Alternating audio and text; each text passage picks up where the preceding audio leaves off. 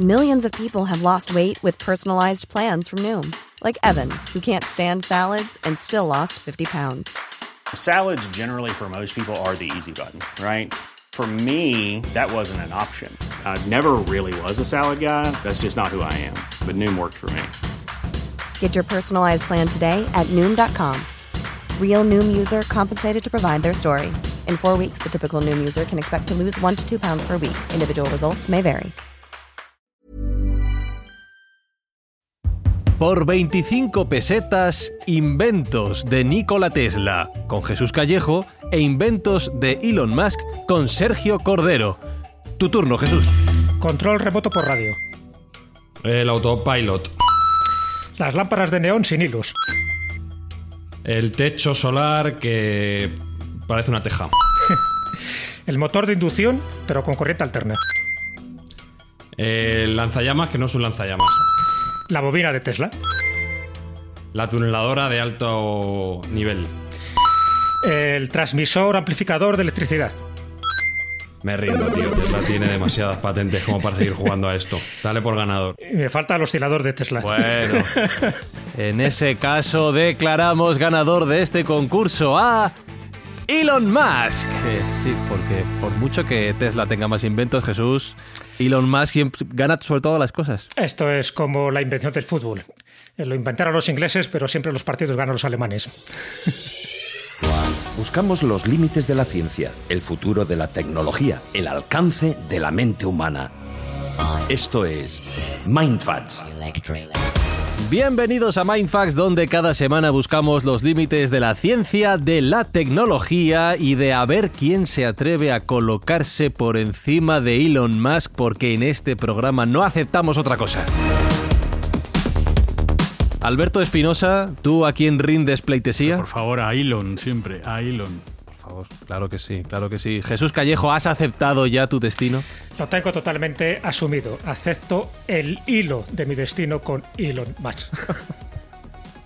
Y Sergio Cordero, es que no hay duda, ¿no? Lo tenemos claro, es Bueno. Mr. Tesla con todas las letras. Es nuestro patrón, no podemos fallarle. Sí, sí, definitivamente aquí le tenemos como un grande y lo que es un- una de las mentes más privilegiadas del actual siglo.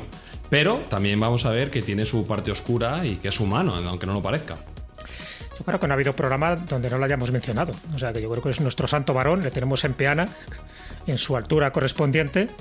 Y lo que de- decimos, siempre se le menciona por sus grandes méritos, pero es cierto que todos los genios, todos a lo largo de la, de la historia de la humanidad, han tenido también sus partes oscuras, sus partes sombrías, pero bueno, porque son humanos. Si no, al final tendríamos que hablar de otro tipo de naturaleza. Acordaros que en el caso de Nikola Tesla sabía tanto y se anticipó tanto que pensaba que venía de Venus o de Marte. Literalmente. Bueno, este también tiene lo suyo. Podría pasar por extraterrestre si vemos alguno de sus tweets desafortunados, que últimamente son bastantes. Sí, está muy fino. Sí, sí, la verdad que hay que quitarle el teléfono de la mano al hombre, porque cada vez que teclea sube el pan y baja las acciones de Tesla, que es lo más importante. Lo combina además, yo creo que con cosas. Más que Tran. Como veo que, tenéis ganas de entrar en harina, dejadme que recuerde rápidamente antes de empezar que este episodio de Mindfax llega a vuestros oídos gracias al apoyo de Supermercados al Campo en este mes de mayo y que en este mes tenemos una buena acción entre manos que es llevar ayuda al Banco de Alimentos de Madrid.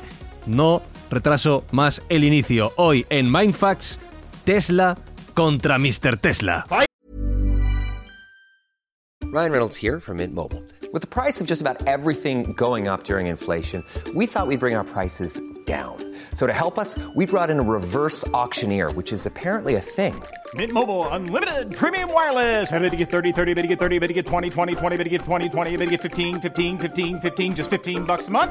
So, Give it a try at mintmobile.com slash switch. $45 upfront for three months plus taxes and fees. Promo rate for new customers for limited time. Unlimited more than 40 gigabytes per month. Slows. Full terms at mintmobile.com.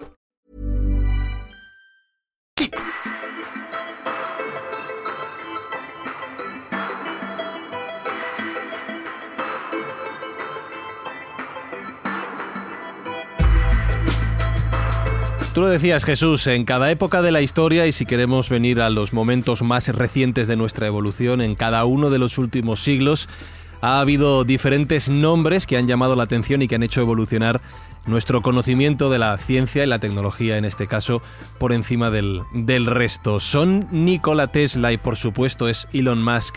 Son ellos dos de los nombres que merecerían estar en esa lista de grandes cabezas pensantes. Sin ninguna duda, pero eso yo creo que forma parte de lo que algunos dirían una especie de cadena áurea, una cadena de conocimiento que se va transmitiendo, ¿no? Muchas veces de generación en generación, pero no porque haya una especie de sociedad secreta y hermética donde este tipo de personajes pues confluyen y al final se retroalimentan, que en algunos casos así ha sido, ¿no? Sobre todo en el siglo XVIII y XIX, donde varias sociedades secretas estaban muy muy imbricadas en cuestiones científicas y también literarias, ¿no? Pero si echamos una ojeada a la historia de la ciencia, y esto, por ejemplo, lo hizo Thomas Kuhn, un filósofo de la historia de la ciencia estadounidense. Él escribió La estructura de las revoluciones científicas y él habla de paradigmas. Decía que cada cierto tiempo hay un paradigma. Un paradigma es que determinadas ideas científicas revolucionarias no son admitidas en un primer momento, pero luego son asimiladas como certeras y entonces se cambia el paradigma. Y esos paradigmas van por épocas, a veces incluso por siglos, pero bueno, por hacer un resumen muy rápido, en la época de Aristóteles, eh, Aristóteles, estamos hablando del siglo IV Cristo, lo que decía iba a misa, literalmente. No había misa en aquel momento, pero bueno, me entendéis un poco lo que digo. Creó un paradigma, un paradigma a la hora de entender el universo, a la hora de entender la Tierra y a la hora de entender determinadas propiedades físicas en las que el hombre se tenía que regir. Y como no se entendían muy bien determinados fenómenos, pues él dio unas pautas y fueron admitidas, pero fueron admitidas hasta muy allá de la Edad Media. Pero luego, a partir ya del Renacimiento de la Edad Moderna, sí que se cambia un poco ese paradigma. Paradigma que también Ptolomeo había incluido, ¿no? Claudio Ptolomeo, ya sabes que da una visión terráquea, una, una visión eh, geocentrista y una explicación también de los fenómenos naturales. Pero claro, Ptolomeo era del siglo II a partir, ya digo, del Renacimiento, de la Edad Moderna, se empieza a cambiar mucho porque tenemos más conocimiento y sobre todo con Copérnico, la revolución copernicana que se llama, ¿no? Que pasamos a un heliocentrismo y dejamos ya de lado el geocentrismo. Eso fue un cambio de paradigma. Copérnico, y además lo pasa muy mal. Ya sabéis que una de las características que tienen estos genios, y lo comentaremos con Tesla y lo comentaremos con Elon es que los que se adelantan a su tiempo también reciben la incomprensión, también reciben críticas. ¿Por qué? Porque van contracorriente, a pesar de que tengan razón y luego se demuestre que tenían razón. Bueno, pues llega Copérnico en el siglo XV, llega Kepler en el siglo XVI, donde sus nuevas leyes del movimiento de los planetas, pues da un cambio general a nuestra comprensión del universo. Llega Galileo, llega Newton, Newton es fundamental, ¿no? Porque también genera otro paradigma científico, se le considera el padre moderno de la, el padre de la ciencia moderna. Y por supuesto, ya en el siglo XIX siglo XX es donde aparecen esos grandes genios: Tesla, Edison, Marconi, y ya en el siglo XX todo ese cambio estructural, y alguna vez lo hemos comentado, tanto con la teoría, eh, pues eso, de, para comprender lo más pequeño y lo más grande, ¿no? Para entender con esa teoría, por ejemplo, cuántica, lo más pequeño, y con la teoría de la relatividad para comprender un poco lo más grande, y aparecen Einstein, aparece Niels Bohr, aparece Rodinger, aparece David Bond, etcétera, etcétera. Y en el siglo XXI, sin ningún tipo de duda, ese papel hay que atribuírselo a Elon Musk. Entonces, ¿qué quiero decir con esto? Que esos cambios de paradigma, a la hora de entender el universo, a la hora de entender la realidad, son fundamentales porque siempre hay personas que se adelantan a su tiempo. Y esas personas, lo que decíamos, tienen sus partes positivas, sus partes negativas, pero sobre todo tienen una visión muy amplia. Es como que están un cuarto de hora por delante de todos los demás científicos. Aquí, en cualquier área del conocimiento, hay gente que siempre está un cuarto de hora por delante, siempre, a, todos los niveles. Bueno, pues en el caso para mí de Elon Musk, y yo creo que estamos de acuerdo todos, es una de esas personas que ha tocado todos los palos, ha puesto los huevos en distintos nidos, precisamente porque si uno fracasa para que otros funcionen, y son personas que tienen una una personalidad muy excéntrica, por una parte, pero son personas que sin ellas el mundo no sería tal como lo conocemos ahora. Sin ellas no avanzaríamos, sin ellas no tendríamos una comprensión mucho más amplia y mucho más holística de la realidad, del universo y de la concepción de este mundo tridimensional que nosotros conocemos. En buena compañía ha puesto Jesús a Elon Musk, Sergio, y no deja de ser evidentemente eh, el homenaje del nombre de su empresa a otro de esos grandes genios como Nikola Tesla. Hombre, desde luego lo está comparando con auténticos dinosaurios de la historia y de la ciencia. Yo creo que Elon Musk es un, es un polímata. Es alguien que maneja muchos campos y casi todos los hace casi todos bien. Es una persona muy excéntrica, también hay que decirlo, es, cumple perfectamente con el rol de millonario extraño. De hecho, dicen que Robert Downey Jr. se inspiró en él para el papel de Iron Man, de Tony Stark. E incluso él hace un cameo en la película, con lo cual, bueno, pues tiene un sentido que pueda ser así. Es una persona que es un privilegiado mental, de eso no hay duda. Luego entraremos un poco a detallar su biografía. No quiero que sea excesivamente elogiosa. Vamos a también destacar las aristas menos positivas. Pero sin duda alguna lo que vamos a descubrir es que es un, cerebro único de los que salen una vez en millón eh, de, de, oportunidades. Es una persona que tiene una capacidad de aprendizaje brutal, que tiene una capacidad creativa fuera de lo común y que tiene otras virtudes como la perseverancia, como la visión adelantada y, no hacer caso a las críticas muchas veces, porque él ha sido, ha sido criticado por los caminos que emprendía, sin embargo esa perseverancia, esa resiliencia le ha llevado a tener éxito en las empresas en las que lo ha tenido, que no olvidemos que no son pocas, porque lo que le distingue de otros grandes empresarios es pues que él está triunfando en diferentes campos y diferentes ámbitos. Y eso sin duda está marcado por su personalidad, pero también por su formación, como luego comentaremos y luego glosaremos, que es una, formación muy de base, muy científica, donde él desde bien pequeñito se crió mm, mamando libros. Él nació en una, nació en, una familia desestructurada, aunque su padre era ingeniero y su madre era modelo, eran una familia pudiente, pero parece ser que se llevaban mal y se divorciaron eh, según tenía nueve años.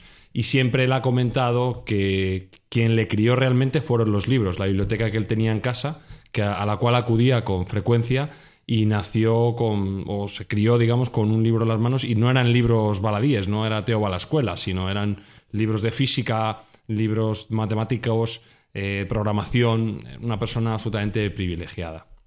Yo creo que una característica común que tienen muchos de estos que he citado, por ejemplo Isaac Newton, Nikola Tesla, o Elon Musk es lo que decía, lo que decía Newton, que es una frase que encaja muy bien en todo este tipo de personas que tienen una visión ¿no?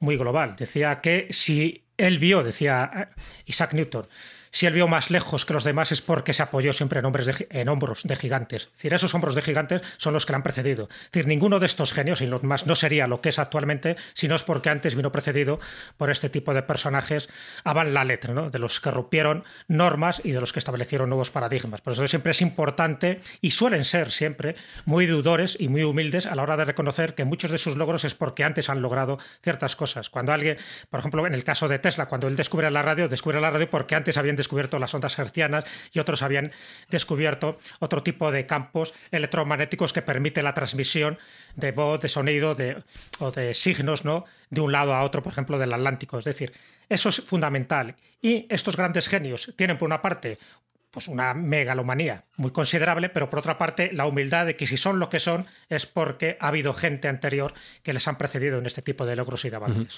Hay un contraste que podemos hacer entre primero contar la historia de Elon Musk y después aplicarlo a la de Nikola Tesla, que es ya no solo sus lados de como inventores, sino, que esto va evidentemente unido, como hombres de negocios. Es decir, tú no puedes realizar todo ese trabajo de crear invenciones si no tienes o bien la financiación o no encuentras el apoyo necesario. Eh, Sergio, eh, voy a decir que Elon Musk es un gran hombre de negocios porque ha sabido llevar muchas empresas muy grandes adelante. Algunos pensarán, bueno, gran hombre, habría que verlo porque tiene sus cositas, de eso hablaremos después, pero no podemos disociar la figura del Elon Musk inventor de la figura del Elon Musk negociante. Él mismo se definió a sí mismo en el podcast de Joe Rogan, felizmente adquirido por Spotify en, breves fechas, como otro gran hombre de negocios. También, como un imán para los negocios, así se definió a sí mismo, no como un emprendedor, no, él se llamó a sí mismo imán para los negocios. Y ciertamente él ya tenía una virtud emprendedora y desde muy pequeñito ya empezó a hacer su propio emporio. Eh, con 12 años, él era capaz de programar con un Commodore VIC 20 que le regalaron y creó un videojuego llamado Blastar que vendió a la empresa Spectra Video por 500 dólares de aquellas. Hay que recordar que Elon Musk nace en el año 71, estamos hablando pues, eh, del año 81, 82 aproximadamente. Y bueno, pues eh, ya era un programador y ya era un hombre de negocios, pese a que él había tenido una problemática social. En el colegio había tenido bastantes problemas. Hay que recordar que él nace en Pretoria, él es sudafricano. Esto es importante destacarlo porque todo el mundo tiende a pensar que es americano, que no es incierto. porque como vamos a ver después, obtuvo una nacionalidad junto con la canadiense. O sea que como curiosidad primera, tiene tres nacionalidades, que no hay mucha gente que las tenga. La sudafricana de nacimiento, la canadiense por su madre y la americana una vez que ya cursó allí sus estudios superiores y se asentó en Silicon Valley.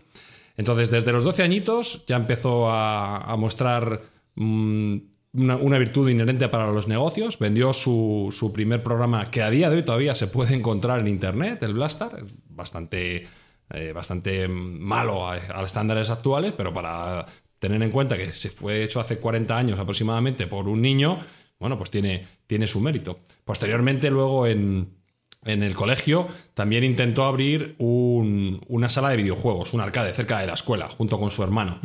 Él hay que decir que en la escuela no tuvo la mejor de las experiencias, siempre eh, comenta que fue acosado, que fue objeto de bullying y que los demás niños se metían con él por ser pues lo que llamaríamos nosotros un friki, lo que son, los americanos dirían un nerd. Alguien que estaba muy enfocado en los libros y poco versado en, en, la empatía con el resto. Quizá de ahí le venga su dificultad comunicativa, que es patente en todas las comunicaciones que él hace y todas las entrevistas que realiza. Pero bueno, pues eh, vuelve, a, vuelve a salir esa virtud y esa vis emprendedora en el colegio con su hermano intentando montar una galería de arcade que finalmente no salió, no se llevó a cabo porque sus padres se negaron y no le firmaron el permiso que requería. Pero ahí ya mostraba maneras, ya apuntaba maneras. Tiene un puntito ahí de, poca empatía, ¿no? Un puntito raro de Asperger, así un poco extraño. Sí, sí. Bueno, a Tesla le pasaba lo mismo, ¿eh? si os sirva de consuelo. Tesla también tenía fama de bicho raro, pero yo creo que es normal. O sea, vosotros imaginaros a alguien ¿no? que tiene una, un cociente intelectual más elevado de la media de sus propios compañeros, ¿no? que además, en lugar de las actividades lúdicas a las que se, dedican otros compañeros suyos, se dedica más pues eso, a las matemáticas, a, ampliar más su conocimiento. Pues al final eso te va disgregando, te va haciendo que te conviertas en una persona no tanto asocial, pero sí un poco rarillo, ¿no? el clásico rarillo. Si tienes gafas ni te cuento, además. En el caso de Tesla le pasó y en el caso de muchos genios les pasa lo mismo. Hay una falta de adaptación. ¿Por qué? sencillamente porque está como en una longitud de onda distinta o en una vibración diferente. Y eso es muy normal dentro de, la, de los niños precoces, de, de los niños muy adelantados a, al momento que les toca vivir. Quiero mandar mi saludo y mi solidaridad al colectivo de gafotas que acaba de ser mencionado por Jesús Callejo como eh, vilipendiados en los colegios. Pero mira, hay, otro, otro paralelismo entre, entre Tesla y Mr. Tesla que acabo de caer, que son efectivamente dos hombres llegados a Estados Unidos para triunfar como inventores desde fuera de Estados Unidos, uno desde Sudáfrica y el otro desde, desde Europa, con todo lo que ello conlleva. Sí, eso me lo recordaba cuando decía Sergio. Claro, a Tesla también se le considera que era estadounidense y efectivamente al final consiguió esa nacionalidad, pero él cuando nace en Smilian, él nace en lo que era el Imperio Austrohúngaro, que actualmente es Croacia, por lo tanto, pero también tiene una parte de serbio, pero al final cuando llega ya a Nueva York y ya se instala allí, que por cierto se instala en, en dos hoteles, el hombre era así de señorito, pues eh, se convierte ya en un, en un ciudadano más eh, estadounidense. Pero es cierto que tiene también esa sensación ¿no? de emigrante, de alguien que está como a caballo entre dos o tres países, hasta el punto de que a Tesla también se le ha reivindicado, tanto los croatas como los serbios, como los estadounidenses, como algo propio suyo. ¿no? Y, es, y en parte todos ellos tienen, tienen razón. Eh, ¿Tesla tardó mucho en pegar su primer pelotazo? Tardó bastante porque a diferencia de Elon Musk, Tesla no era buen negociante, no mm. era un buen empresario. Sí. Él tenía grandes ideas, pero le faltaba dinero. ¿vale? No era millonario. Esa es la pequeña pega que tienen mm. estos genios.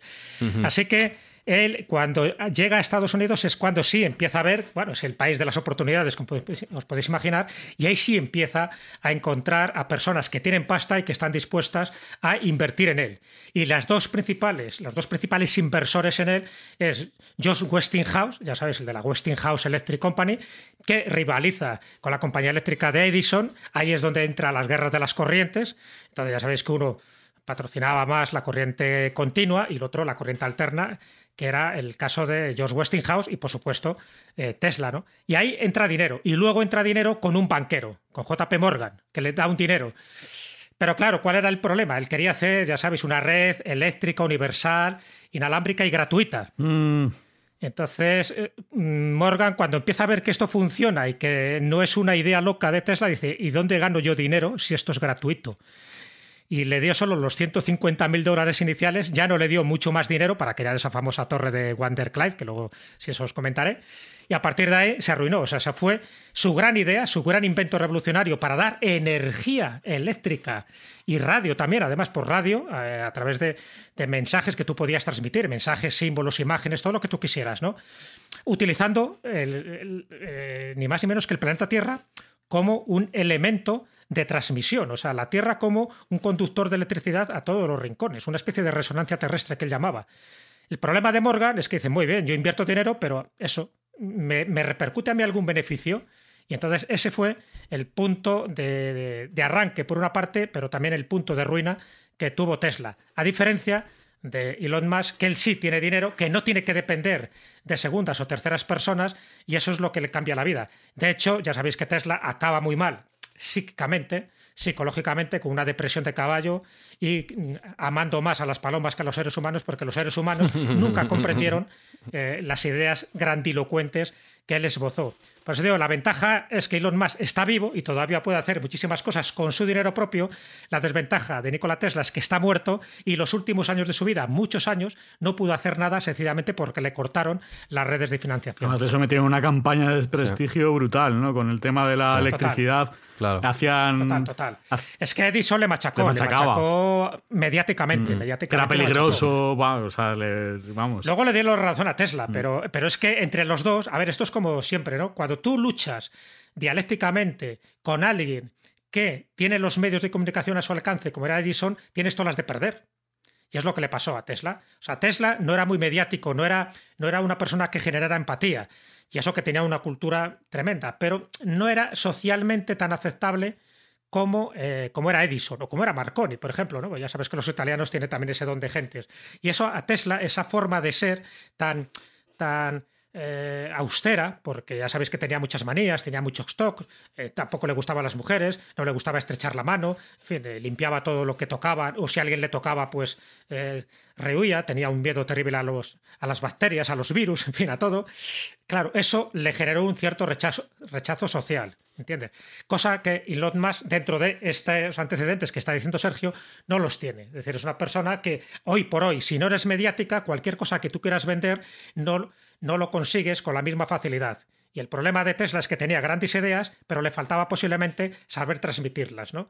El medio también era la comunicación y ese medio no lo supo utilizar convenientemente. Aquí quiero sacar yo un poco la cara por Elon, porque bueno, su historia de cómo llegó a tener, su historia de cómo llegó a tener el dinero es interesante. Y luego haremos una parte especial acerca de la economía de Elon Musk, porque además es muy contraintuitivo. ¿no? Nadie pensaría que Elon está en la situación que aparenta estar. Eh, le habíamos dejado después del colegio, había creado su primer videojuego, había sido comprado a, los 17 años. Elon se va a Canadá. A las malas lenguas dicen que se va para escapar del servicio militar de Sudáfrica. Otra gente, más bien pensantes, dicen que se va porque no soporta la apartheid. Yo personalmente me voy a abstener, pero conociendo cómo piensa su mente, caigo más en lo primero que en la segunda opinión.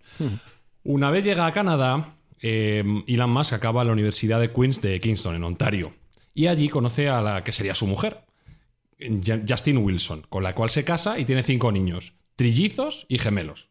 Estuvo casado con ella hasta, hasta 2008. Sí, sí, tenía, tenía, un, don, un don bueno para crear churumbeles. Sí, sí. sí, Después de estar en la Universidad de Queens, eh, acaba en la Universidad de Pensilvania. Él ya se va a, se va a Estados Unidos a hacer dos carreras simultáneas, que esto es importante, además no son dos carreras cualquiera. Tiene un grado en físicas y asimismo un grado económica en, en, la escuela de Wharton, que es una de las más prestigiosas de Estados Unidos.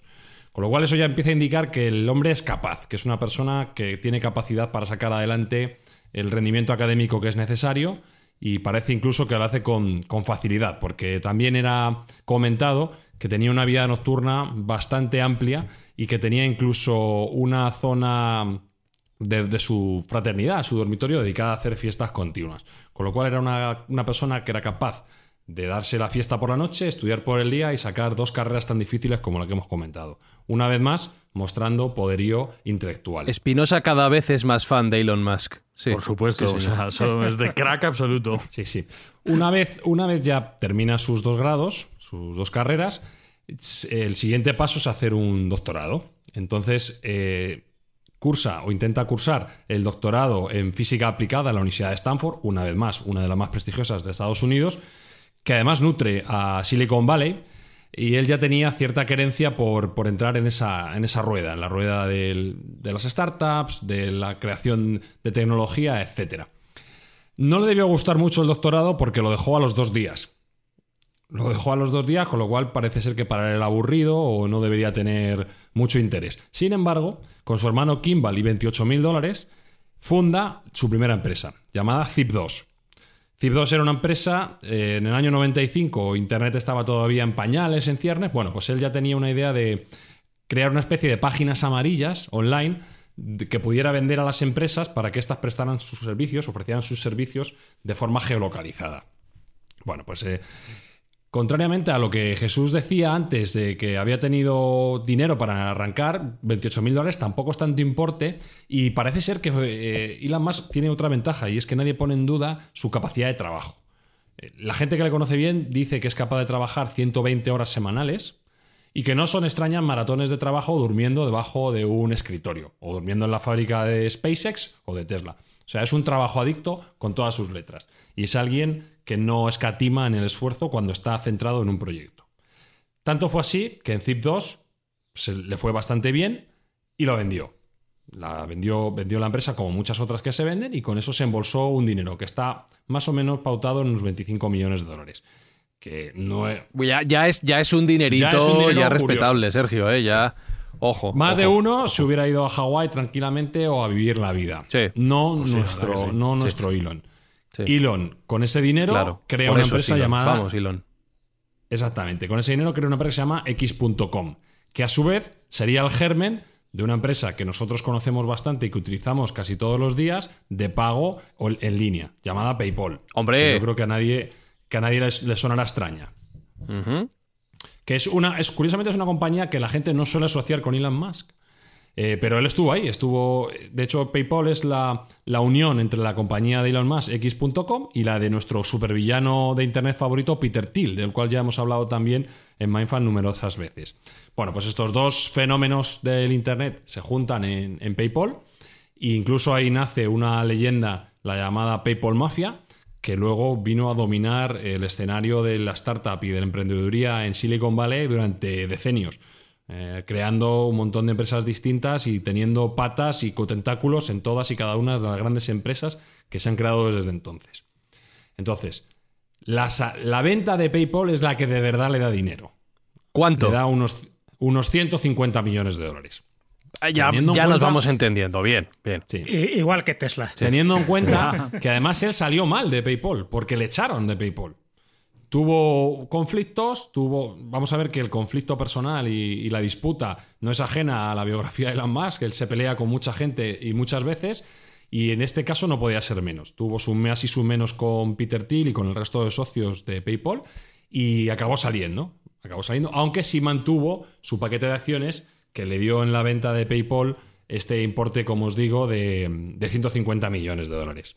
Y ahí es donde empieza ya la siguiente etapa, con lo cual sí que estoy con Jesús en que él supo monetizar muy bien sus proyectos, sus ideas y, sus virtudes, mientras que el pobre Tesla, siendo probablemente más genial todavía que Elon Musk, recordemos que hablaba ocho idiomas, que tenía una capacidad de abstracción tremenda, que le llegaban las ideas eh, por ciencia infusa, pues eh, no, no fue, no fue hábil para vender y para monetizar todo ese talento que tenía intrínseco y acabó, como bien ha dicho Jesús, en la más absoluta de las miserias. O sea que tenemos a Nikola Tesla arruinado y al fundador de Tesla nadando entre, contamos ya, 175 millones de dólares. ¿Quién los pillara, de verdad? Déjame que te corrija. Déjame que te corrija. ¿Cuánto? Otra leyenda urbana, no, no, no es un tema numérico, es un tema de concepto. Sí. Elon Musk no funda Tesla. Ah, espera, espera. Eso me lo cuentas ahora.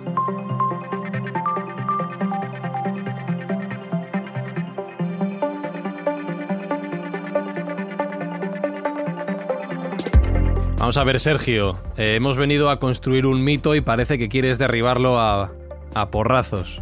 No, no, primero que- dices que. No, no, no. Primero dices que que, no quieres que no quieres tampoco hacerle un homenaje, luego dices que entre la opción de que si se fue a saltarse la mili o, o por una causa moral contra el apartheid eligió saltarse la mili, y ahora me dices que el, que el gran fundador de Tesla no fundó Tesla. No, no fundó Tesla. Esto es una, una concepción errónea que también existe, al igual que la de que es americano. Eh, pues no, no fundó Tesla. Tesla la fundaron J.B. Stewart y Martin Eberhard, que son un ingeniero y un economista que tenían pasión en su momento por los coches eléctricos, que habían visto cómo el proyecto de General Motors, el EV1, había sido injustamente desterrado y pensaron en crear los primeros coches eléctricos con recorrido real en Silicon Valley. Esta idea se le presenta a Elon Musk justo después de vender PayPal, donde él tenía interés en depositar su dinero y en hacer diferentes inversiones y confía en el proyecto, siendo uno de los primeros inversores y el más destacado, pero no fue el fundador. Posteriormente, acabaron mal los tres, los tres socios, como te digo que es constante en la biografía de Tesla en todas sus empresas. Luego te contaré que también tuvo un conflicto con el hermano de Pablo Escobar. Pues eh, Uh. acaba. Uh. Sí, sí. Uh. ¿Cómo? Con el hermano de Pablo Escobar también se las tuvo tiesas, igual que con Madre. muchos otros que luego comentaremos. Bueno, pues eh, él es uno de los primeros inversores, como digo, en la compañía de coches eléctricos Tesla. Empieza invirtiendo 40 millones de dólares, es el que da el- un poco el soporte para que la compañía pueda empezar a crecer y a funcionar. Y a medida que va pasando el tiempo, van encontrando más inversores, entre ellos Daimler, que es la empresa matriz, no nos olvidemos, de Mercedes, y Toyota, que también apuestan en cierto modo su capital para porque tenían intereses en ver cómo una empresa de vehículos eléctricos puro, que en aquel momento era visto como una herejía, nadie tenía claro que una empresa de coches eléctricos pudiera funcionar, se veía como una, una rareza o, una, una excentricidad de Silicon Valley sin, y nadie daba un duro por, por el recorrido de la compañía, que hoy recordemos que vale más que todos los fabricantes de vehículos americanos juntos en bolsa. Entonces, algo estaban equivocados. Pero quede claro que Tesla no fue creada por Elon Musk, sino que luego fue conducida por él. Él ha llegado a tener el control, digamos, de la compañía y ha estado en todas las posiciones, tanto de presidente como de director general, pero no, no fue fundador original. Con lo cual, Jesús, se me cae el mito de que Elon Musk le puso el nombre de Tesla a la empresa para hacer un homenaje. No fue él, no, no le tuvo en mente. Sí. Yo también pensaba ¿Verdad? que era por un homenaje a Tesla, o sea que, con lo cual también es revelador esto que es. está contando Sergio, pero bueno, no deja de tener también esa similitud, ¿no? Que no fuera por un homenaje a Tesla. No, no, yo sí es un Tesla homenaje se a Tesla. ¿eh? Sí es un homenaje a Los que- Tesla, pero no lo hizo Sí. Elon Musk. Claro, bueno, no, lo fue hizo Elon. Musk. Ah, no lo sí hizo es un Ah, homenaje bueno, a Tesla. bueno, De hecho, luego también veremos cuando hablemos de la parte económica que el propio Elon Musk ha colaborado con la fundación Tesla, le pidieron dinero para, bueno, pues esa fundación. No, no colaboró con todo el importe que le pidieron, que eran 8 millones de dólares, que no está mal. Eh, sin embargo, pues donó uno. Bueno, pues eh, sí que como compromiso y como muestra de, de lo mucho que está identificado con Nikola Tesla, eh, pues ese, ese millón de dólares que salió de su bolsillo, pues es, es evidente que algo, algo de respeto tiene por la figura de Nikola Tesla. Entonces, sí que es por eso, pero no lo, no lo hizo él, no lo nombró él.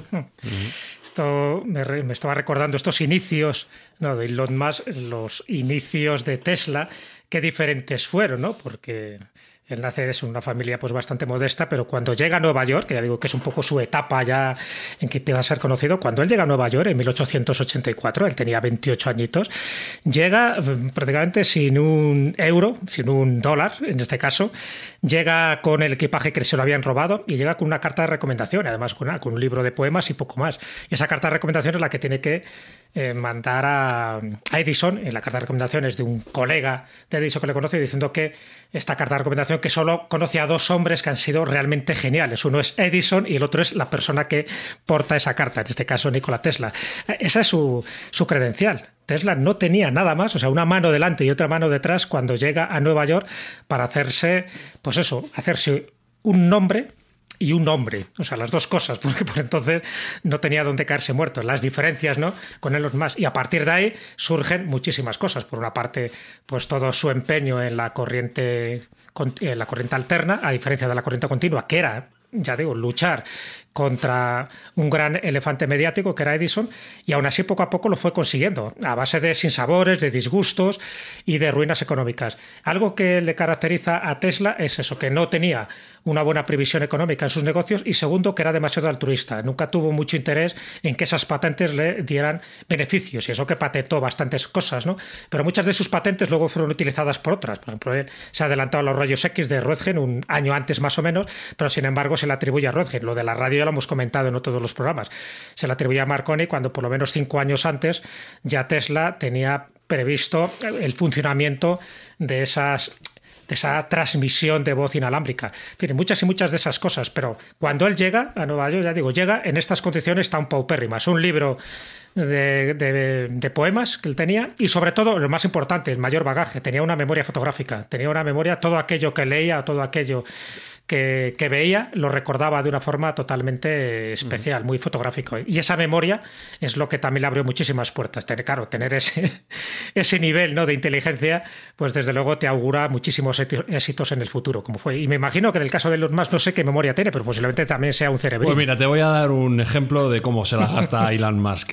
Le habíamos dejado con 150 millones de la venta de PayPal, en los cuales se había invertido aproximadamente en primera ronda unos 40 en Tesla, eso le deja pues otros 110 libres. Él siempre había tenido una idea en la cabeza, le encantaban los cohetes, le encantaba la exploración espacial y sí que tenía claro que quería fundar una empresa que cambiase el paradigma de la exploración espacial y cómo estaba montado eh, o cómo estaba hasta aquel momento monopolizado por dos empresas americanas y los rusos. Con lo cual ya empieza a pensar cómo va a montar su empresa, el germen de lo que sería SpaceX, eh, para poder enviar satélites y carga espacial de forma muy barata, como hemos comentado en, diferentes programas de Mindfax. Y bueno, él empieza a darle vueltas, tiene el dinero y quiere, quiere hacer cosas. ¿Cómo puede empezar rápido a mandar cosas a la estratosfera o a la órbita? Bueno, pues él piensa que la forma más rápida puede ser si subcontrata o compra cohetes a los rusos. Entonces, bueno, pues eh, lógicamente los rusos venían de una desescalada económica y militar importante, era un buen momento para empezar a pensar en comprar allí y se acerca a Rusia a preguntar por cohetes y a ver de qué modo se lo pueden vender. Los rusos, como ya sabéis, pues tenían un programa un programa cosmológico bastante importante y realmente... Me encanta el concepto, se acerca a Rusia a preguntar por los cohetes, hola, ¿qué tal? Vengo a comprar unos cohetes. ¿Cómo andáis de cohetes? ¿Qué tenéis? ¿Cómo, ¿Cómo estáis? Sí, suena gila, ¿eh? Pues, pero es que la historia solo mejora. Porque cuando llega ya a Rusia se da cuenta de que los cohetes que tienen los rusos pues son bastante estartarados y bastante anticuados. Entonces llega allí... Y están en ruso encima, que no hay quien los entienda. Echa un vistazo, no le convencen... Y cuando va en el avión de vuelta, saca lápiz, papel y hoja de cálculo y empieza a diseñar su propio cohete, el mismo, en el mismo avión. Y cuando aterriza en Estados Unidos lo tiene ya conceptuado completamente. Y ese es el germen de SpaceX. Un, mal viaje a Rusia a comprar cohetes. un mal va a comprar cohetes, lo ve que están muy chungos y dice, pues me voy a hacer no el me convence, esto A ver, mira, espérate, agárrame el cubata, dame el lápiz. Y pin, pin, pin, pin. Y ahí tienes, ahí tienes SpaceX, que ya comentamos también que estuvo a puntito, a puntito, a puntito de hacerle perder los 100 millones de dólares que invirtió, porque recordemos que tenía cuatro lanzamientos para obtener el contrato que la NASA le permitía ser rentable. Los tres primeros fueron fallidos y se la jugaban al último, se la jugaban al último cohete que pudiera funcionar y funcionó. Y a partir de entonces el resto es leyenda. SpaceX es ahora mismo la compañía que más carga espacial manda al espacio y que sin duda mejor futuro tiene, como está demostrando, pues todo el despliegue de satélites Starlink y la próxima y muy cercana misión tripulada que va a ir al espacio que eso no, está, no ha estado nunca al alcance de ninguna corporación privada. Eh, pues hay un detalle que me llama la atención y que hemos hablado ya en Mindfax, que es esa capacidad de Elon Musk de pensar más allá del presente en el futuro, más allá de la Tierra en el espacio, en esas comunicaciones a nivel planetario y más más allá de nuestras fronteras terrestres. Pero antes has dicho, Jesús, algo que me llamaba la atención, y es que el Nikola Tesla también llegó a pensar, quizá no tanto en el exterior, pero sí en que su obra llegase a todo el planeta de una manera eh, conjunta. No, no, se quedaba solo en Estados Unidos o en su zona de influencia, no, no, pensaba en todos también. No, no, no. Él quería, él quería cambiar el mundo y una forma mm. de cambiar el mundo es cambiarlo a nivel energético, ¿no? Mm. que es un poco también lo que intenta hacer Elon Musk. O sea, todos de pequeño tenemos esa idea, ¿no? De hay que cambiar el mundo, ¿no? Y luego te vas dando cuenta que la realidad te pone en tu sitio. Bueno, pues si tú quieres cambiar el mundo, una forma de cambiar el mundo es cambiar la forma de energía, ¿no? Con la que te está suministrando, que es lo que le está pasando a Elon Musk. Pues está buscando ni más ni menos pues, que energías renovables y sobre todo basadas en la energía solar y todos sus diseños de futuro van por ahí. Bueno, lo que intentaba también Nikola Tesla era eso, es decir, él no quería depender de cables, los cables son muy costosos, imagínate tirar un cable de un lado a otro del Océano Atlántico, él lo que quería era utilizar esas ondas de radio en un primer momento, porque luego lo que intentó era hacer esa misma transmisión pero con ondas estacionarias. El problema es que nunca explicó lo que eran las ondas estacionarias. ¿A qué pequeño fallo? Eso fue siempre un misterio. Mm. Claro, no, pero fue un misterio pues sencillamente porque, porque Morgan no le dio más financiación. Entonces, eh, la torre de Wonderclife en Long Island, ¿no? donde está, bueno, donde estaba construida, porque al final se, se, demolió en 1917, pues lo que él quería era crear varias, unas 30 de estas torres repartidas a lo largo del planeta, pero utilizando el planeta Tierra como resonancia magnética, porque él pensaba que la propia Tierra es una especie como de condensador, una especie de bobina Tesla a lo bestia, y que con esas torres, con esas ondas estacionarias de las que no sabemos cuáles son, podía dar energía gratuita, libre y universal a todo el mundo a todo el mundo, no solo a los países ricos, no solo a los que se lo pudieran pagar. Claro, esa idea al final acabó con él. ¿Por qué? Porque ya no era rentable, es lo que os decía, ¿no? Y respecto a un poco lo que decíamos, de esa idea también que él tenía global de poder comunicarse no solo con gente de este planeta, sino de fuera del planeta, también hay una anécdota, bueno, que además él la escribió, escribió un artículo que por cierto le granjeó una mala fama.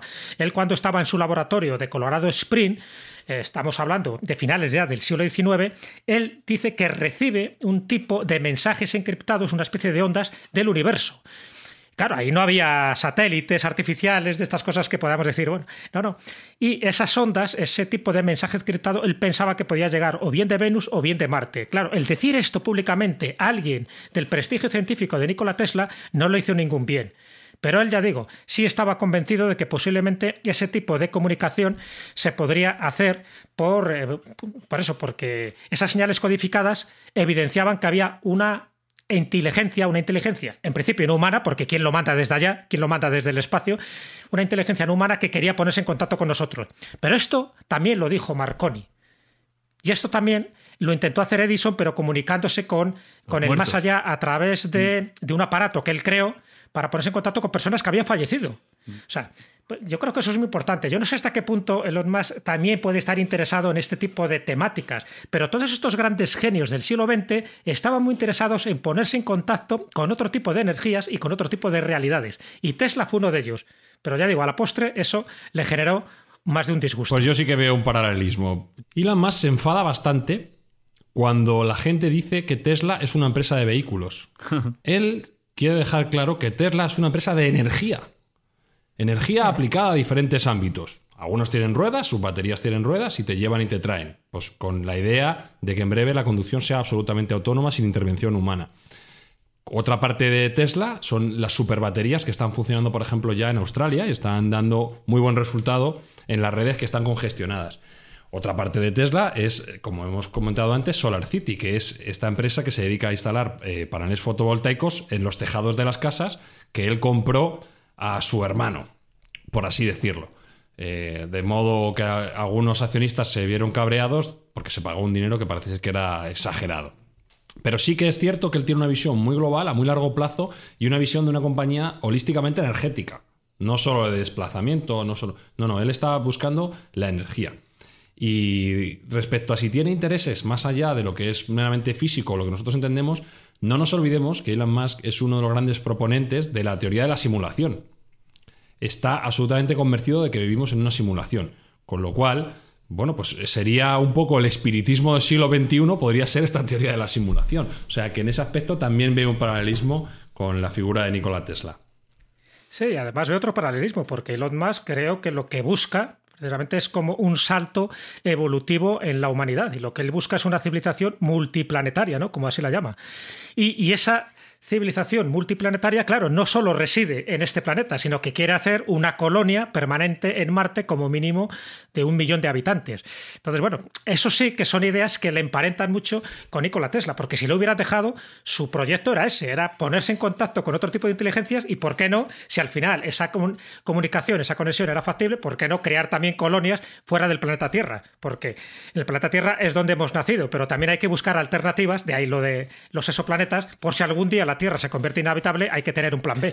Ahora que... No, no, definitivamente. Eh, iba a decir que ahora que estamos hablando de las pasiones de ambos, eh, sí que quiero preguntar por la forma de ser de, Elon Musk. Espi, te quiero preguntar antes de nada, mm. ¿tú a quién admiras más? ¿Al Elon Musk inventor, al Elon Musk negociante o al Elon Musk fumador? no, hombre, yo creo que al inventor. Hablando en serio, al inventor. tiene un coco increíble. ¿Ah, sí? Sí, sí, sí. Vale, yo quiero ir a la parte del fumador, porque Elon Musk... Una, una biela suelta también tiene, ¿no? El chaval tiene una pedradita, sí. La verdad que ¿Eh? em, su comportamiento a veces es más que extraño, es más que extraño. Y de hecho es una persona que no rehuye el conflicto. Y es una persona muy polémica que, como he dicho antes, ha acabado mal con casi todos sus socios. Pero es que mm, hay veces que mete la pata hasta el fondo. Eh, la más reciente metedura de pata es ningunear el coronavirus decir que era como una gripe un poco más potente, que no iba a tener ningún tipo de efecto en Estados Unidos y se ha demostrado que claramente estaba equivocado. Pero a lo largo de su biografía pues ha tenido un montón de problemas con diferentes personas, mm, digamos más o menos anónimas. Es bastante conocido cuando, no sé si recordáis, hace unos años, un par de años, cuando hubo este grupo de 17 niños tailandeses que se quedaron aislados en una cueva, recordáis, por la subida del agua. Entonces, bueno, pues hubo bastante movimiento a nivel global para ver cómo se les podía rescatar y había expectación. Bueno, pues eh, se contrató un ingeniero inglés que fue el que dio la solución final para rescatarlos con buzos, por mediación de guías y tal. Elon tenía su propia solución, que era llevar un mini submarino para rescatar a los niños. Cuando el ingeniero encargado del rescate descartó esa posibilidad, dijo que no veía factible que un submarino entrase por las angostas cuevas donde estaban metidos esos niños, a este señor, no, a Elon Musk, no se le ocurrió otra cosa que decir que eran los desvaríos de un pedófilo. Madre. Entonces, bueno, eh, así de buenas a primeras, sin conocerle de nada, le acusó de pedófilo. Y este tipo se lo tomó muy a mal y definitivamente lo, demandó. Lo demandó y a Elon Musk se, le, ofrecieron los servicios de un agente, digamos, un, un detective privado para poner en riesgo la fama del, de, este señor que le había demandado y resultó ser un timo. Le engañaron 50 mil dólares porque este detective privado ni tenía datos del pedófilo supuesto ni nada de ese estilo. Pero lo, curiosamente el destino salió con Elon Musk y el juicio salió ganador porque en el tweet no puso el nombre del señor es un pedófilo, simplemente puso es un pedófilo y él dijo que no se estaba refiriendo a quien estaba interpelando y finalmente ganó el tuit. Esta es una de las muchas disputas que ha tenido y como te he comentado antes y no te quiero dejar con la duda, otra sonada fue con el hermano de Pablo Escobar. Oh, oh. Al hermano de fascinado. Esto loquísimo, loquísimo. El hermano de Pablo Escobar acusó y se supone que iba también a demandar a Elon Musk eh, como apropiador de una idea propia eh, porque Elon Musk, según dice el hermano de Pablo Escobar, copió la idea del lanzallamas, lanzallamas que luego Elon Musk vendió con el nombre de este no es un lanzallamas, lanzallamas que no es un lanzallamas porque no le dejaban vender un lanzallamas, entonces le llamó así lanzallamas que no es un lanzallamas. Bueno, pues esta idea, según dice el hermano de Pablo Escobar, él se la apropió cuando fue a visitar el rancho de su difunto hermano, de Pablo Escobar. Y bueno, pues también tuvieron una agria disputa. El caso es que los lanzallamas finalmente fueron distribuidos y vendidos, no en grandes números, pero, pero sí que causaron polémica también en Colombia. Y por último, otra de las polémicas que ha tenido, de forma curiosa, una vez vio una taza donde un unicornio con unos arcoíris cargaba un coche eléctrico a base de pedos, a un arte un poco extraño, y de, le encantó la taza y el arte y decidió apropiársela. Así, pues de buenas a primeras se quedó con el arte y luego lo empezó a distribuir. Y claro, el señor que había creado esta taza tan original, porque la tengo delante y es que francamente, ciertamente parece el dibujo de un niño de cuatro años, pero, pero originales. un unicornio con un fondo de arco iris donde a base de pedos carga un coche eléctrico. Podéis mirarlo porque es curioso. Pues el señor Elon Musk, la propiedad intelectual no iba con él y, finalmente se apropió de la idea y del concepto, aunque luego llegaron a un acuerdo y no llegó la sangre al río. Pues estos son varias de las disputas que ha tenido, así con, como con varias mujeres, le han acusado también de querer propasarse con algunas. Bueno, ha tenido muchísimas polémicas. Esa es un poco la parte negativa y oscura que tiene, que yo creo que Tesla en esa, Nikola Tesla en esa parte era bastante más modestito y, y menos, menos altisonante. Hombre, era mucho más austero. Las mujeres no las quería ni ver. Es él afirmaba que su castidad era útil para sus habilidades científicas. Él pensaba que las mujeres le podían distraer de cuál era su misión o su objetivo en la vida, que él tenía muy claro, ¿no? Y entonces era un soltero recalcitrante, no el único soltero dentro del mundo de la ciencia. Isaac Newton tampoco quería saber nada de las mujeres, o Leonardo da Vinci, por poner, o, este. Bueno, pero a este sí que le gustaban las mujeres. sí, pero la suya la trataba este fatal. Es distinto, pero, pero sí había una comunicación con, con, el género femenino, pero sin embargo, en el caso de Newton, o en el caso de Tesla, es que la rehuía, pero la rehuía, eh, pues bueno, a saber qué razones. Eh, lo que argumentaba Tesla era por eso, porque él consideraba que ese celibato, esa castidad, pues le, le impedía distraerse pues de, lo que él consideraba que era su objetivo fundamental en la vida. Él era vegetariano y ya digo, y, y también esas manías que tenía, ¿no? no le gustaba que, que le tocaran el pelo o que diera la mano o ni siquiera las perlas, o sea, encima era una mujer que llevaba un collar de perlas, era doble repulsión. Eso sí que, eso sí que le granjeó también, pues en fin, una cierta cierta antipatía por muchos sectores neoyorquinos donde él vivió. Y aparte, eh, lo que decíamos antes también, cuando él se aloja en un primer momento en el Waldorf Astoria, él acaba debiendo dinero al Waldorf Astoria, este hotel, 20 mil dólares, ni más ni menos. Al final se tiene que alojar en el Hotel New Yorker, que es donde muere. Al final, en un 7 de enero de 1943, al final muere con 87 años pero ya digo, de una forma muy paupérrima y dando pan a las palomitas, ¿no? Incluso teniendo una palomita como mascota a la que intentó cuidar y que se gastó hasta dos mil dólares, ¿no? En una ala rota de una paloma eh, aplicándole un dispositivo ortopédico. O sea que hasta ese punto llegó, llegó Tesla. Pero es cierto que nada que ver eh, su afición a las mujeres con la que puede tener actualmente Elon Musk. Y con un fondo de misterio, ¿no? Porque unos papeles que él tenía sobre un montón de investigaciones, nunca llegado, se llegó a saber muy bien qué pasó con ellos, ¿no? Sí, es verdad. Cuando él muere, más muere, ya digo, totalmente a solas, no tiene nadie en la habitación que le acompañe en los últimos momentos. Él muere además bien vestido, con un traje negro y con las manos cruzadas sobre el pecho, como si alguien ¿no? lo, hubiera dejado en esta postura, o él mismo, él mismo se dejó morir de esta manera, pero el hecho es que el gobierno de Estados Unidos, a través del FBI, incautó toda su documentación, todos los planos privados, mm. en la caja fuerte que él tenía en este hotel, en el Hotel New Yorker.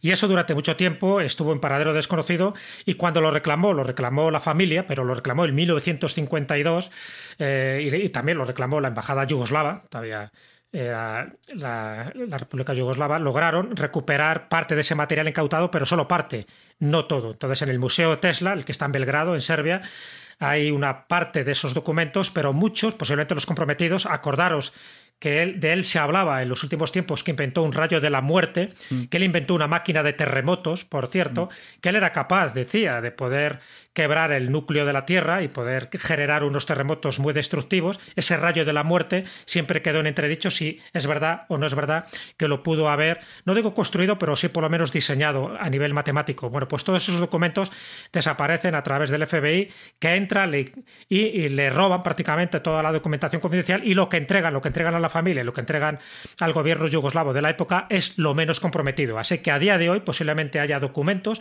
muy importantes de Tesla que no han salido a la luz. Y no ha salido a la luz posiblemente porque eran o muy comprometedores o demasiado vanguardistas y eso implicaba una cierta seguridad militar para los Estados Unidos del momento. Y toda la parte de transmisión de, de electricidad inalámbrica, que eso nunca nunca llegó a demostrarse que fuera posible o que... Él estaba convencido de que era posible si lo hubieran dejado. El problema es que no le dejaron hacerlo. Bueno, y, hubo testigos que sí que vieron cómo iluminaba bombillas... Claro, claro. Clavadas en la tierra, básicamente. Sí, sí, sí, sí. Pero hay otra parte oscura, que solo la esbozo nada más. Eh, acuérdate que él muere en 1943, es decir, Mm. ya eh, el régimen nazi, en fin, todo lo que era la Segunda Guerra Mundial estaba en su desarrollo y sabéis que también el nazismo se apoya un poco en ese esoterismo, ¿no? en esas comunicaciones supuestas con otro tipo de entidades. Bueno, pues dicen que esos grupos secretos del movimiento nazi se puso en contacto con Tesla para esas comunicaciones interplanetarias, o sea, que no quedaron en el olvido, sino que de alguna forma se desarrollaron. Ya digo, esto es una leyenda urbana que, que se propagó sobre todo después de la Segunda Guerra Mundial, diciendo que esas comunicaciones también fueron incautadas por parte del FBI cuando entraron en su, en su ap- apartahotel, vamos, en esta habitación, la 3327 del Hotel New Yorker. Por cierto, él siempre buscaba habitaciones que fueran múltiplos de tres, porque tenía una manía absoluta a la numerología. Y, y un paralelismo con las baterías de, de Elon, que por ejemplo en España tú no puedes eh, comprar baterías de acumulación de energía, esas baterías que tiene, tú aquí no las puedes Sí, sí comprar. se venden, sí se venden. Pero estaban prohibidas, Hubo ¿no? O un sea, momento en que no, eran convenientes para, según el Real Decreto anterior que regulaba la energía ¿no? fotovoltaica, pero cambió. Sí, sí, ahora mismo las puedes comprar. No son muy competitivas porque Mm. son caras, pero sí se pueden comprar. Eh, yo he encontrado otro paralelismo de la numerología. Eh, dice Jesús lo de que Tesla se obsesionaba con el múltiplo de 3. El nombre del hijo de Elon Musk también es múltiplo de 3. Y mira que la frase es rara. Madre mía. Es muy bonito. Es una Eso, ¿no? locura más y una fricada más de que no tiene ningún sentido. Pero bueno, a él le hace ilusión llamar al niño que nadie sabe cómo se pronuncia. SAE12, no sé muy SAE bien 12, cómo, múltiplo de cómo se pronuncia. Tiene nombre Sí, de alienígena. ¿eh? Hay que decir que es su séptimo hijo, o sea que no se le da mal tampoco hacer niños. eh, con, Es creativo, es creativo. Para no tener mucho tiempo, porque está mucho tiempo trabajando y parece ser que dedica tiempo a, a la fecundación. Vete a saber, lo mismo lo dejan un bote guardado. Déjame que mencione que sí, aunque contraintuitivamente, aunque puede haber un paralelismo entre Tesla y, y Elon Musk en la parte económica. Elon Musk, aunque todo el mundo sabemos que es una persona adinerada, su fortuna personal está calculada a día de hoy en 36 mil millones de dólares. Pero él ha dejado patente en muchísimas ocasiones y en muchos juicios, sobre todo, que ha tenido, que no tiene dinero para gastar nada. Que él tiene cash absolutamente limitado, que no es capaz de comprar ni un café. Esto lo ha manifestado muchísimas veces. Incluso hace poco también dijo que, iba a vender todas sus posesiones, todas las casas que tenía, etcétera, y que se iba a quedar en un, en un grado de minimalismo extremo, eh, sin nada material. Que se iba a deshacer todas sus posesiones materiales. No sé hasta qué punto será verdad. Y como digo, es muy contraintuitivo, pero ah, quizá puede ser que en el día a día sea pobre, como, como acabó Tesla su vida. A mí me parece extraño, pero eh, es lo que él manifiesta, que él lo que tiene es mucho patrimonio, pero tiene poca liquidez. Y lo que sí es destacable, me parece que es algo digno y que hay que, reste- que reseñar, es que él es uno de los firmantes del Donor's Pledge, que es el compromiso de dar, que es una iniciativa eh, fundada por Bill Gates y Warren Buffett, donde varios multimillonarios se comprometen a donar, si no toda su fortuna, más del 50% de su fortuna, bien en vida, bien en muerte, y eso va a ir destinado todo a operaciones filantrópicas. Entonces, por esa parte, sí que hay que estimarle a, a- a Elon que realmente se ha comprometido a donar su, su patrimonio, que como digo, no es pequeño, 36 mil millones de dólares. Si lo comparamos con el de Jeff Bezos, que tiene 150, pues es un pobrecillo. Bueno, en esa parte filantrópica yo creo que sí coinciden estos dos grandes genios, ¿no? Tesla y Elon Musk. Y, hombre, hay una cosa que le diferencia claramente a Elon Musk, porque según la revista Forbes, en su número del 2016, es la, dentro de las personas más poderosas y por tanto influyentes del mundo, ocupa el número 21. Y dentro de las más ricas del mundo ocupa el número 19. En fin, ya quisiera Tesla ocupar cualquiera de esas dos posiciones. Ya, ya, ya. Y no olvidemos que es buen amigo de Donald Trump. ¿eh? Él tiene acceso a Donald ¿Eso está en Trump. el mérito o en el demérito? Bueno, en el último tuit. eh, Bueno, tener amigos siempre es bueno. el ¿no? último tuit polémico fue este, el de Tech de Red Pill, ¿no? Que le contestó Sí, Ivanka Trump. Red Pill, que es, sí, es, un, es una manifestación política, aunque la gente pensaba o aparentemente puede parecer que se está refiriendo a la película Matrix, donde si tomas la pastilla roja permaneces en Wonderland y, y Morfeo te enseña el camino a la madriguera. El trasfondo que tiene, el doble sentido que tiene, es un trasfondo de, digamos, de soporte a la derecha americana, a la ultraderecha Me encanta americana. la contestación de eh, Lily Wachowski, que es anteriormente un señor de los hermanos Wachowski, era del director de la película además Matrix. es director de Matrix. Directores de Matrix, Sí, que le claro. contesta eh, fuck, you, fuck you a los dos. Sí, directamente. Una pregunta, Sergio. A, a nivel tecnológico, ¿quién de estas dos personas nos ha roto más la mente? ¿Steve Jobs o Elon Musk? Para mí no hay duda. A nivel tecnológico, Hombre, Elon, Elon, yo claro, te pongo claro, hombre, Elon, Elon. sí, ya te pongo mucho Claro. antes a Pero Elon es que da- Musk. daba Elon igual Musk con quién lo creador- comparases, ¿eh, Jesús? Te iba a decir Elon Musk igual. es- No, ya, ya, ya. No, fíjate, si Me me, imaginaba si- la si- respuesta. Si me hubieras preguntado, si me hubieras preguntado por los dos protagonistas de nuestro episodio, Elon Musk, Elon Musk, eh, te Elon Musk, debería Elon Musk. decir que ge- me parece más Sí, genial. Elon- No, no, no, no, no, eso está mal, eso está mal, eso está Como mal. genio. Eso está mal, es un error. Hombre, como repercusión, como Luego- repercusión luego yo lo que editas. sí, claro. No sé, vamos a dejarlo en un Favorita. 50-50, si os parece, un empate. Yo creo que cada Pero, uno en lo eh, suyo. Steve Jobs era un comunicador excelente y era capaz de vender una- un frigorífico en esquimal. Era alguien eh, genial en otro ámbito, pero nunca fue un Claro, creador. que- Nunca creó de la nada como ha El creado. creador Elon era. Bosniak, no Eh, Steve Jobs. Exactamente.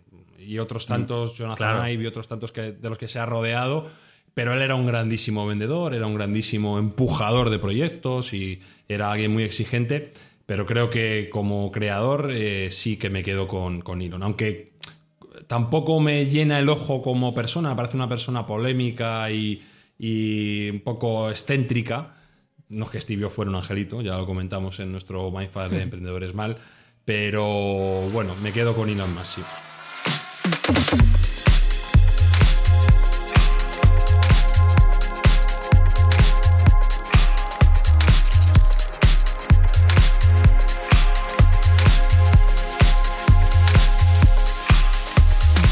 Bueno, pues hemos aprendido sobre la vida de Nikola Tesla y de Elon Musk. Solo me queda una pregunta, Sergio. Si no tiene liquidez el señor Musk, eh, la hierbecita, ¿cómo la paga? Porque ese suministro no para nunca. No, no, eso era No. invitación del señor Joe Rogan, que le puso Ah. el whisky, el whisky y la María. Ah, vale. Y ahora Joe Rogan tiene 100 millones de dólares de Spotify, así que no va a faltar de nada.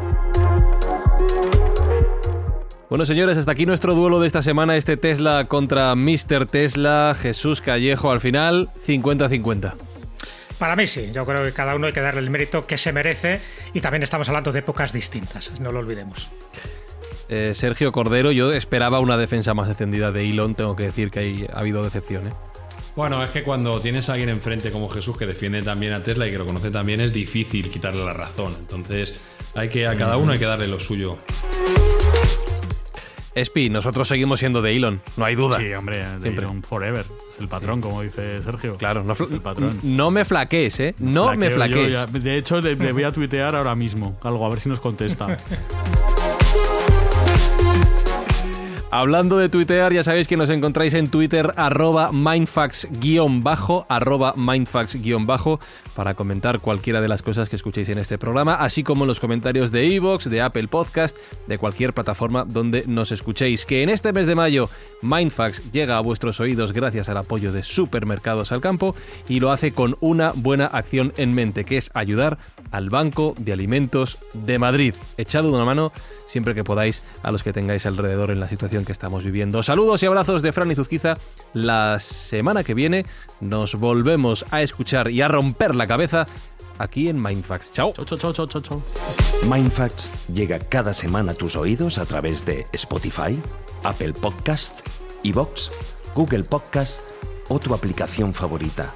Búscanos en redes sociales. Somos Mindfacts. Yes, I think I think it's possible for ordinary people to choose to be extraordinary. It's like the Nike slogan, you know, just do it. Uh, that's you know, um, you know, just showing up is half the battle. You, you got to try hard to do it, and don't be afraid of failure. Um, you also need to be rooted in reality. Um, so you shouldn't. It, it's easy to get high in your own supply.